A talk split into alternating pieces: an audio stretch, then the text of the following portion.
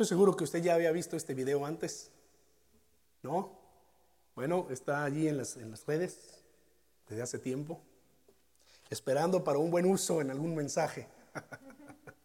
y lo que hemos visto de lo que hizo este juez con este anciano es exactamente justificación, exactamente justificación. Era culpable de haber manejado en exceso de velocidad en una zona escolar. Ustedes saben que son de las eh, fianzas más altas, de las multas más altas, ¿verdad? Y difícilmente nos libramos de una buena reprimenda del juez y de pagar este, la multa. Pero lo que hizo este juez al enterarse de la situación del anciano fue exactamente eso, justificación.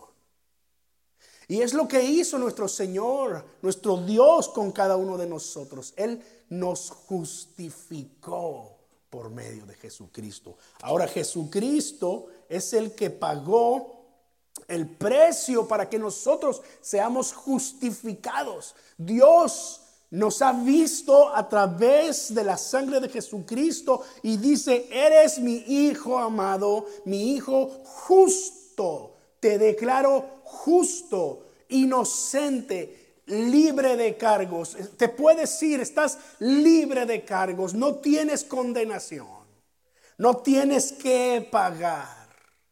Eso es lo que va a decir Pablo en Romanos capítulo 8. Así va a empezar el capítulo 8. Ahora pues, ninguna condenación hay para los que están en Cristo Jesús. Pero eso es Romanos 8, todavía, todavía no llegamos hasta allá. Apenas vamos en Romanos capítulo 5. Ve conmigo a Romanos capítulo 5 y estemos allí listos en las escrituras. He dividido el capítulo 5 en dos secciones. Hoy voy a compartir la primera parte.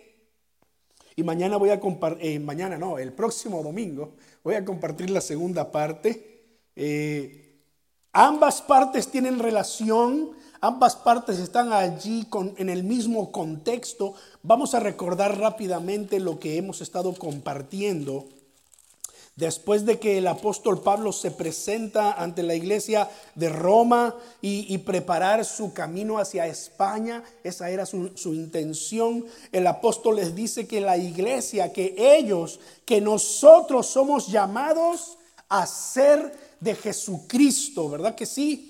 que somos llamados a ser santos. Vea versos capítulo 1, versos 6 y 7. Somos llamados a ser de Jesucristo, somos llamados a ser santos. Y luego el versículo 11, somos llamados a ser fortalecidos, a ser fortalecidos. Luego el resto del capítulo 1, capítulo 2 y capítulo 3, el apóstol Pablo, resumiendo, va a decir, no hay justo ni aún uno. Todos hemos pecado y estamos destituidos de la gloria de Dios. Ni tú, eh, judío, ni tú, eh, gentil, griego, romano, sea cual sea eh, tu nacionalidad, todos hemos pecado. No hay uno solo que pueda salvarse. Pero entonces el capítulo 4 termina hablando de la promesa de Dios hecha por medio de Abraham.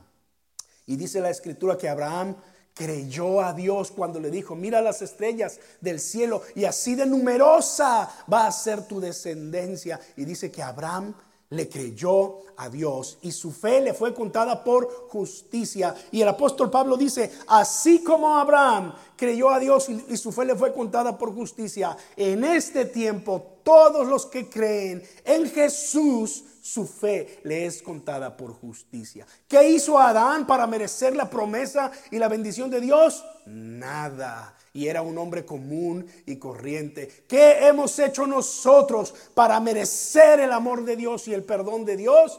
Nada. Personas comunes y corrientes, todos hemos pecado, pero para eso vino el Hijo de Dios, para dar su vida y para justificarnos ante Dios.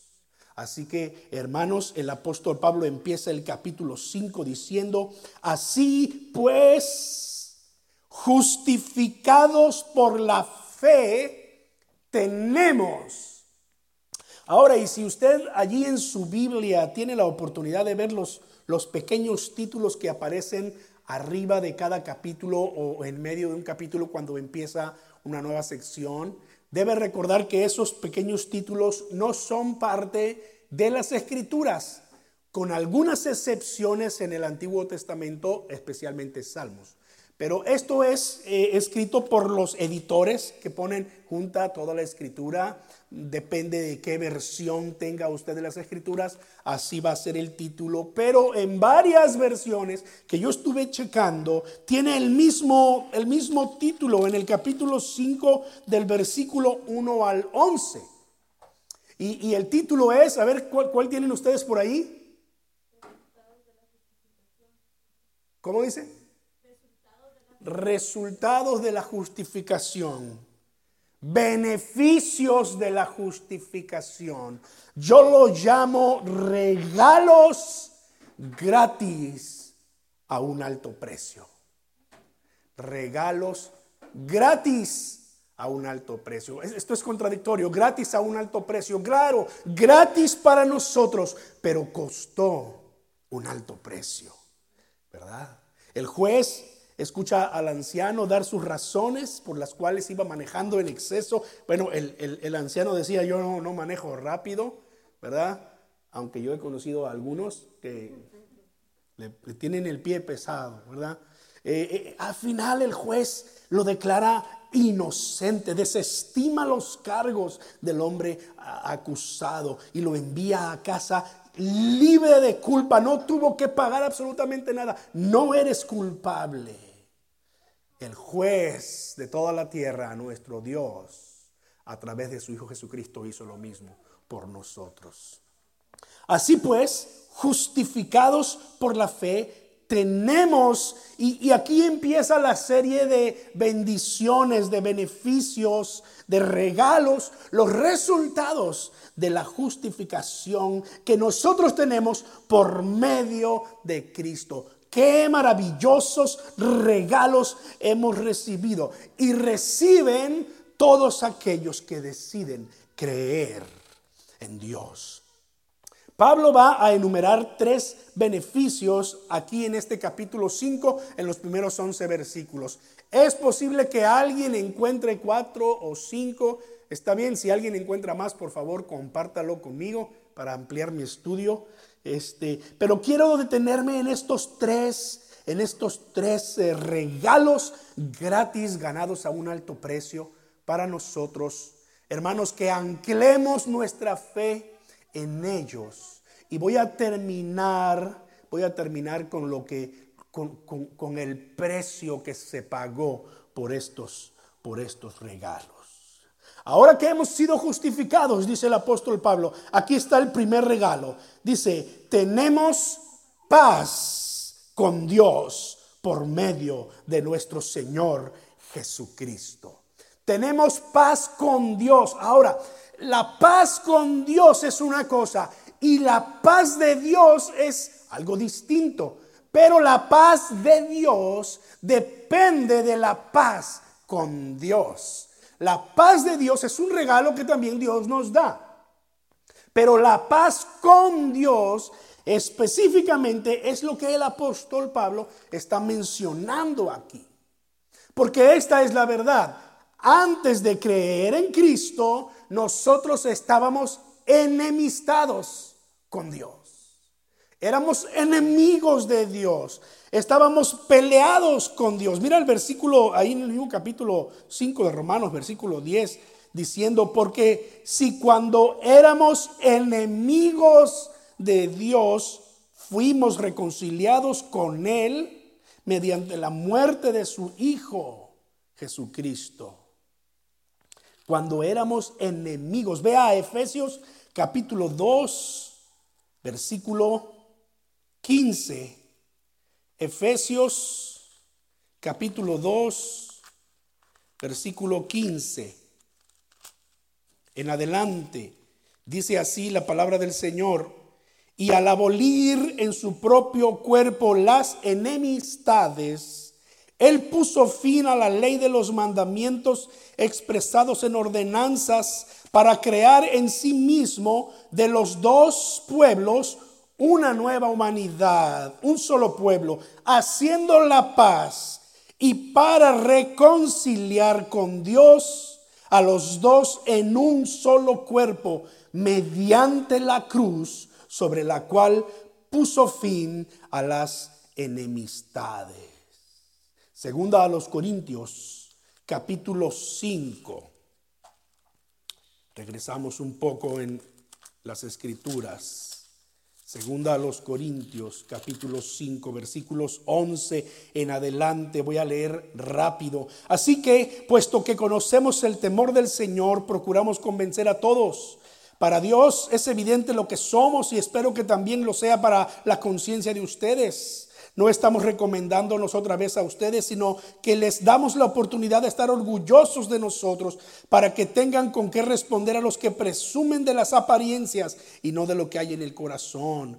Eh, si estamos locos, lo estamos para Dios. Y si estamos cuerdos, lo estamos para Dios. El amor de Cristo nos lleva a actuar así, al pensar que si uno murió por todos, entonces todos murieron y Él murió por todos para que los que viven ya no vivan para sí, sino para aquel que murió y resucitó por ellos. Así que de aquí en adelante nosotros ya no conocemos a nadie desde el punto de vista humano y aun si a Cristo conocimos desde el punto de vista humano, ya no lo conocemos así.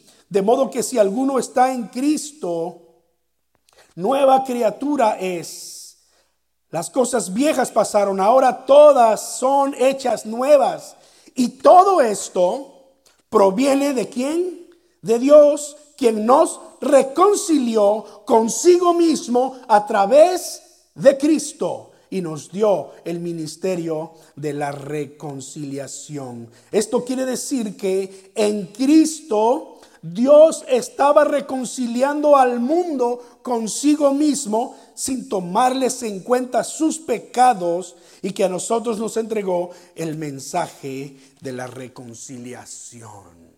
Esto es lo que declara la palabra de Dios. Éramos ajenos a la vida de Dios, enemistados con Dios por causa del pecado. Si usted pone atención, todavía no lo hemos leído, pero mire, regrese a Romanos 5, que es que es nuestro texto base. Y a partir del capítulo 12, en, eh, perdón, versículo 12 en adelante, él va a hablar acerca de Adán y Cristo.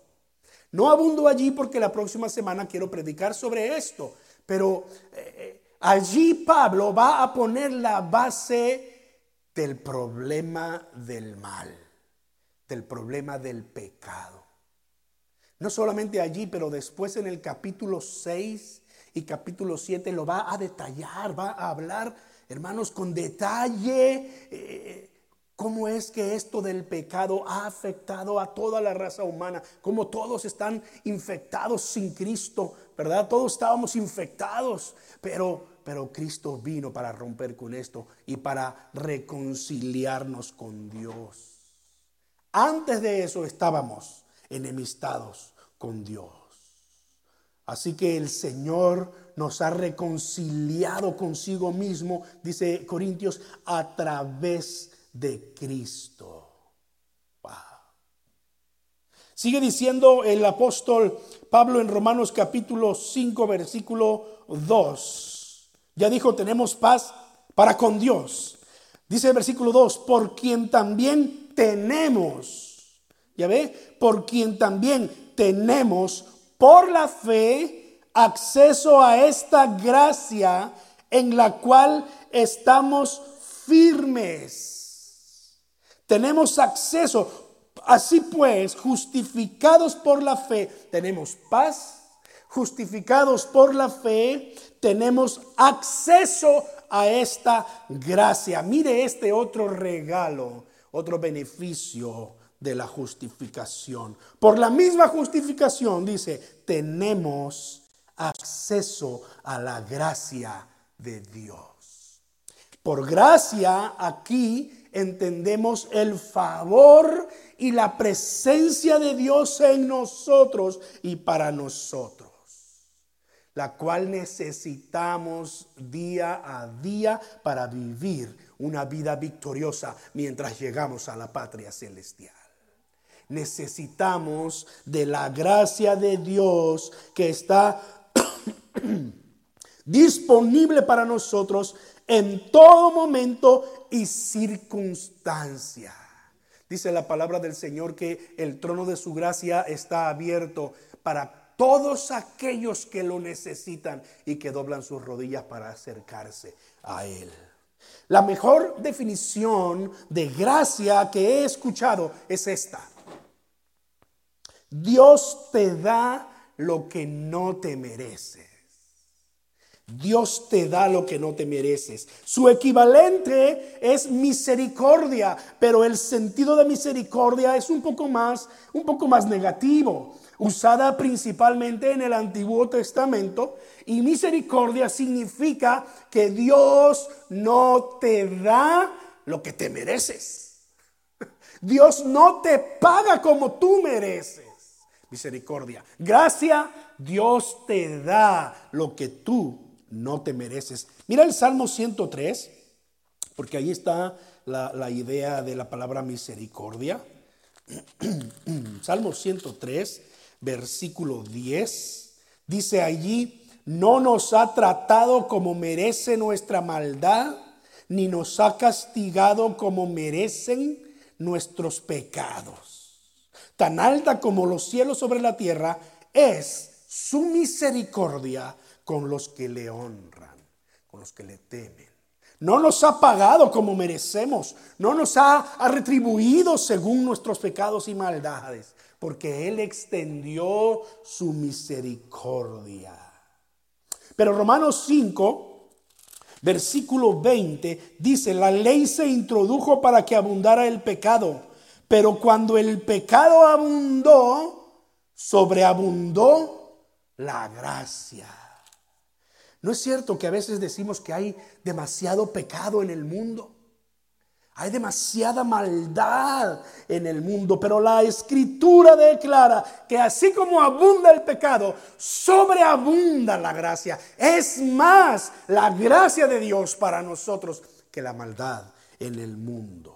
Pablo reconocía que era la gracia de Dios obrando en él eh, durante su ministerio. Primera a los Corintios, capítulo 15, eh, versículo 10. Primera a los Corintios capítulo 15, versículo 10, pero por la gracia de Dios soy lo que soy y su gracia para conmigo no ha sido en vano, pues he trabajado más que todos ellos, aunque no lo he hecho yo, sino la gracia de Dios conmigo.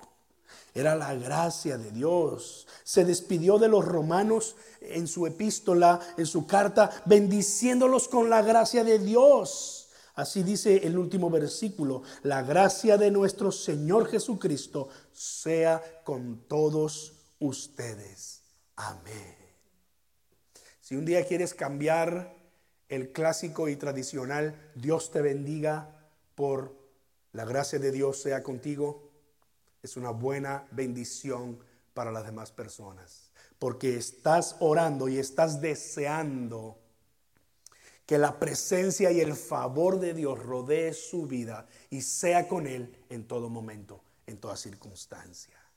Justificados por la fe tenemos paz para con Dios, tenemos acceso a esta gracia. Pero mira el tercer regalo, el versículo el versículo 2 dice, perdón, termina diciendo, después de decir que tenemos acceso a esta gracia en la cual estamos firmes, y nos regocijamos en la esperanza de la gloria de Dios.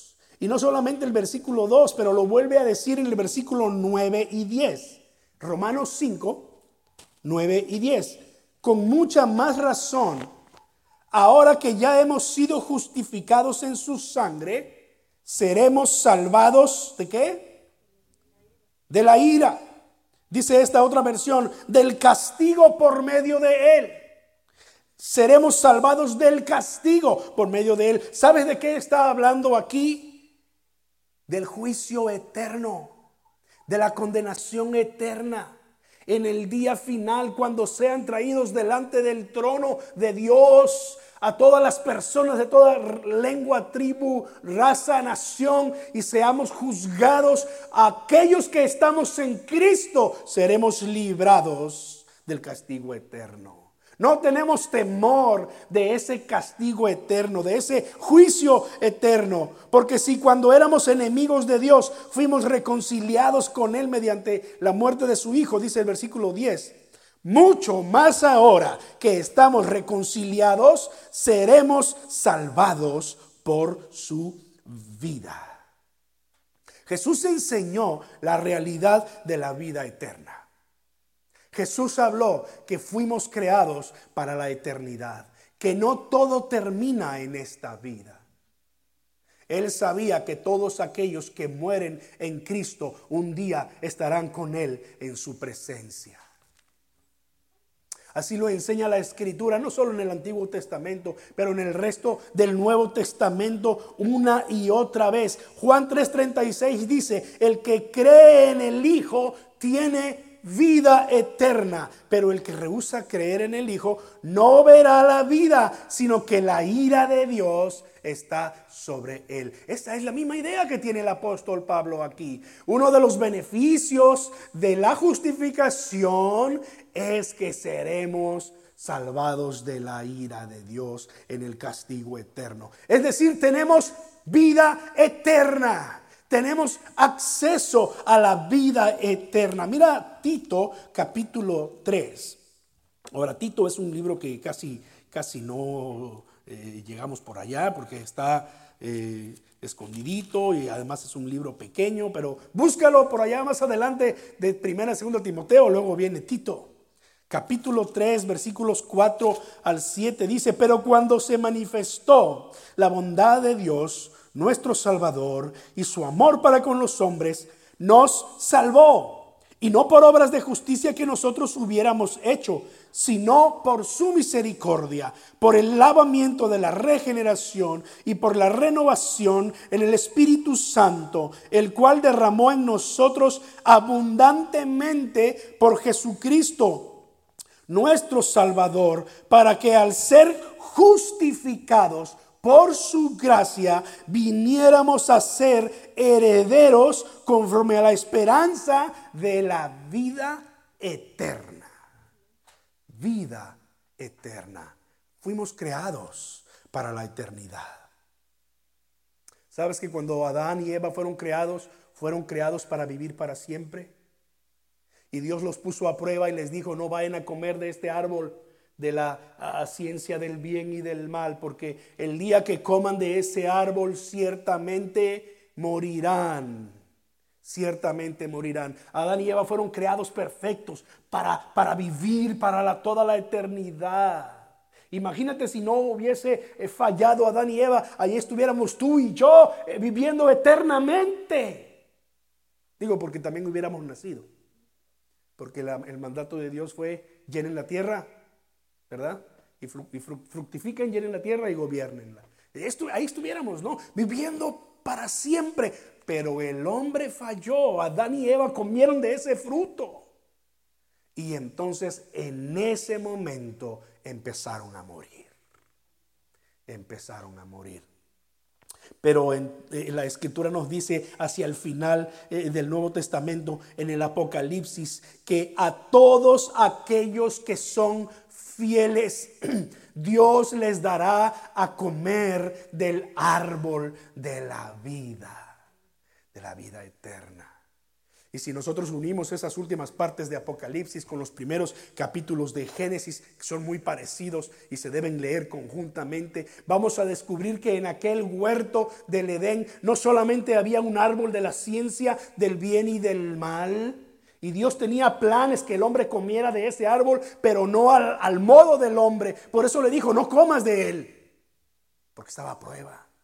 Pero junto con ese árbol estaba el árbol de la vida.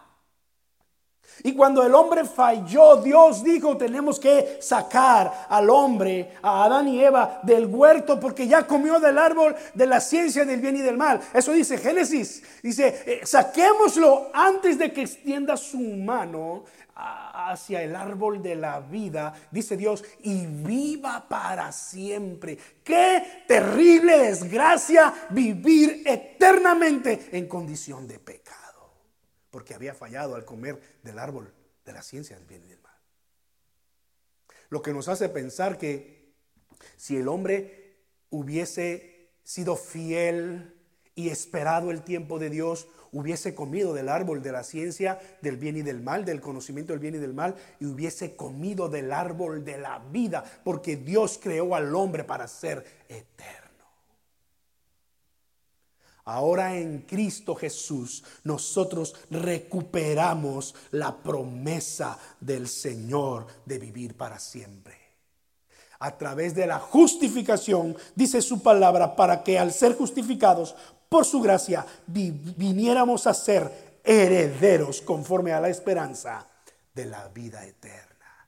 Hermano, ya sea que nos toque morir o estemos aún vivos para cuando Jesucristo venga por segunda vez, su palabra nos promete, Él nos promete que tenemos vida eterna y dejaremos este mundo y nos levantaremos de entre los muertos y resucitaremos para estar para siempre con el Señor. Amén. Este es el consuelo que tenemos cuando perdemos seres amados. Que no todo termina en esta tierra. Que hay una vida eterna. Pero que solamente a través de Jesucristo y lo que Él hizo en la cruz es que nosotros tenemos acceso a este regalo.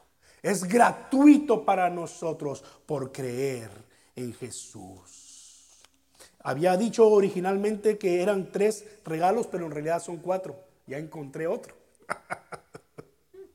Mira, mientras llegamos allá, mientras llegamos a la vida eterna,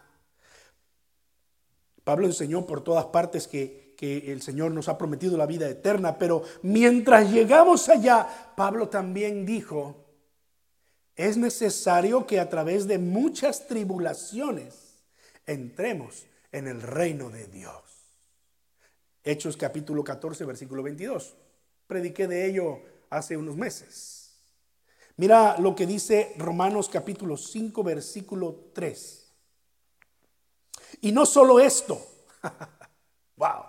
Recuerda, justificados por la fe tenemos paz para con Dios, tenemos este acceso a la gracia de Dios, tenemos esperanza de la vida eterna o de la gloria de Dios, pero también dice, y no solo esto, sino que también nos regocijamos en los sufrimientos, porque sabemos que los sufrimientos producen resistencia, paciencia, dice otra otra versión. Mira este regalo, mientras llegamos a la vida eterna, nosotros tenemos acceso a su gracia, pero también dice, tenemos gozo en medio de las tribulaciones. Gozo en medio de las tribulaciones. ¡Wow! ¿Es posible esto? Por medio de Cristo.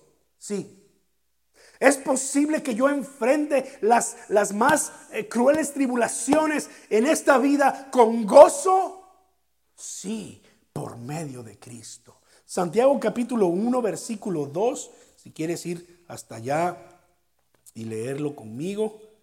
Eh, terminan las cartas de Pablo, termina Hebreos y luego viene Santiago capítulo 1 versículo 2. Dice, hermanos míos, tengan por sumo gozo. No, no fue suficiente para el apóstol Santiago decir, eh, tengan gozo, no. Sumo gozo cuando se encuentren en diversas pruebas, sabiendo que la prueba de nuestra fe, ¿qué? ¿Cuántos de ustedes han orado por paciencia?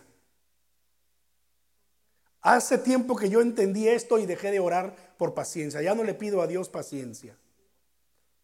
Por dos cosas, por dos razones. La primera de ellas es porque si yo le pido a Dios paciencia, Dios me va a mandar pruebas. Porque la prueba de tu fe produce Lo acabamos de leer en las Escrituras, Santiago 1.2 y en Romanos 5.3. Hmm. Entonces ya no le pido a Dios paciencia. Ahora le pido su espíritu, porque el fruto del espíritu es amor, gozo, paz, paciencia. Señor, dame tu espíritu, lléname de tu espíritu, Señor. Porque entonces el espíritu produce ese fruto del amor, del gozo, de la paz, de la paciencia. Y yo lo necesito mucho. Soy muy impaciente. No puedo ir detrás de un abuelito que va manejando a 25 en una de 50, ¿verdad? Este, me, desespera entonces a la primera oportunidad y, a veces no es tan agradable, ¿no? Señor, danos tu Espíritu Santo, porque necesitamos paciencia. Pero es lo que dice la escritura. Eh, Santiago y Pablo coinciden en la enseñanza diciendo, tengan por sumo gozo. Y Pablo dice, eh, eh, no solo esto, sino también nos regocijamos en los sufrimientos. Mira, esta es una realidad. Voy a abundar en esto la próxima semana. No lo hago ahora porque vamos a hablar eh, de la razón por la cual hay maldad en el mundo, la razón por la cual hay sufrimiento en el mundo. Y aunque sabemos la respuesta así eh, sencilla y rápida, mi intención la próxima semana es desmenuzarnos un poquito más ¿verdad? Estas cosas y tratar de entender y poder compartir con aquellos que a veces nos preguntan, si Dios es bueno, ¿por qué hay tanta necesidad en el mundo? Si Dios nos ama, ¿por qué hay muchos niños sufriendo en el mundo, etcétera? Ahí está la respuesta en las escrituras, pero por lo pronto nosotros nos damos cuenta que el sufrimiento es una realidad en esta vida y la palabra del Señor nos dice que como resultado de la justificación podemos tener gozo en medio del sufrimiento. Primera de Pedro capítulo 3 versículo 14. No lo voy a leer, pero el apóstol le dice a la iglesia que si alguna cosa padecen por causa de la justicia, son bienaventurados. Son bienaventurados. Y recuerda que la palabra bienaventurado significa gozo celestial una dicha que, va más allá de este mundo. Y Pablo sabía de sufrimiento. Pablo entendía perfectamente de qué se trataba, sufrir por causa de Cristo.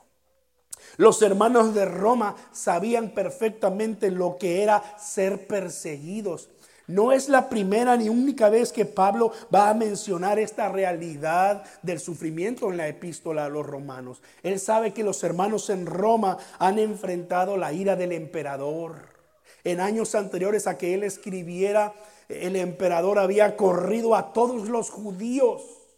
Y muchos hermanos que eran judíos también tuvieron que salir expulsados de Roma. Allí fue donde conoció a Aquila y a Priscila. Pablo sabía que los hermanos estaban sufriendo por causa de su fe. Así que les tiene que animar con estas palabras y decirles, hermanos, eh, porque hemos sido justificados uh, por Dios por medio de la fe en Jesucristo, tenemos también gozo en medio de los sufrimientos. Ahora, ¿y, y en dónde radica el gozo en medio de las tribulaciones de este tiempo presente? En que ellas, dice la escritura, fortalecen nuestra fe y nuestro carácter.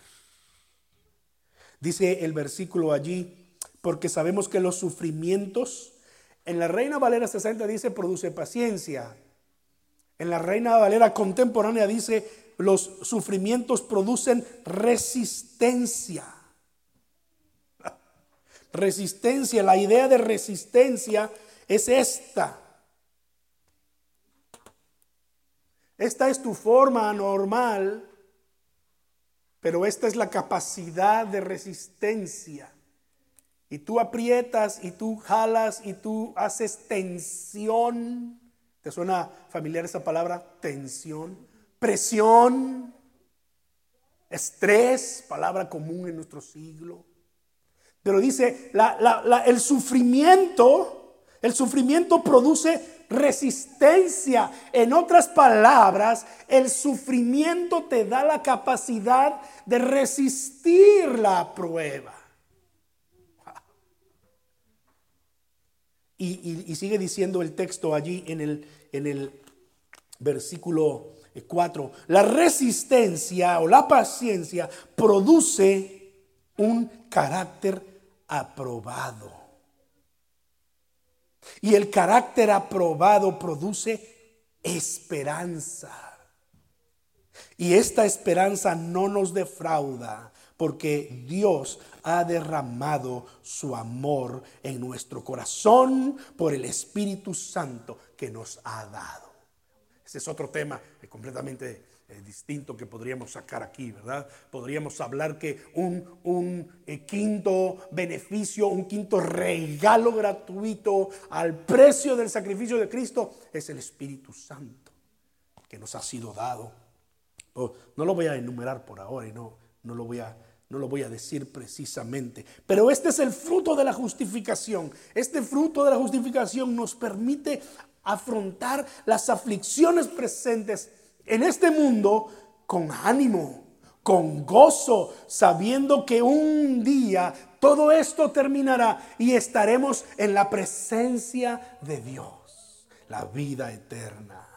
Pablo diría más adelante, Romanos capítulo 8, versículo 18, pues no tengo dudas de que las aflicciones del tiempo presente en nada se comparan con la gloria venidera que habrá de revelarse en nosotros. Amén. Gloria a Dios. Un día, un día el dolor, el sufrimiento se acabarán. Un día las enfermedades terminarán. Un día no estaremos ya experimentando el dolor de este mundo solamente experimentaremos el gozo celestial de la presencia real, viva y física de nuestro Dios. No física en el sentido humano, sino en el sentido bíblico. Cuando estemos para siempre con Él en su presencia. Allí donde dice la Biblia que Él tiene un nuevo cuerpo, un cuerpo celestial preparado para nosotros, hermanos.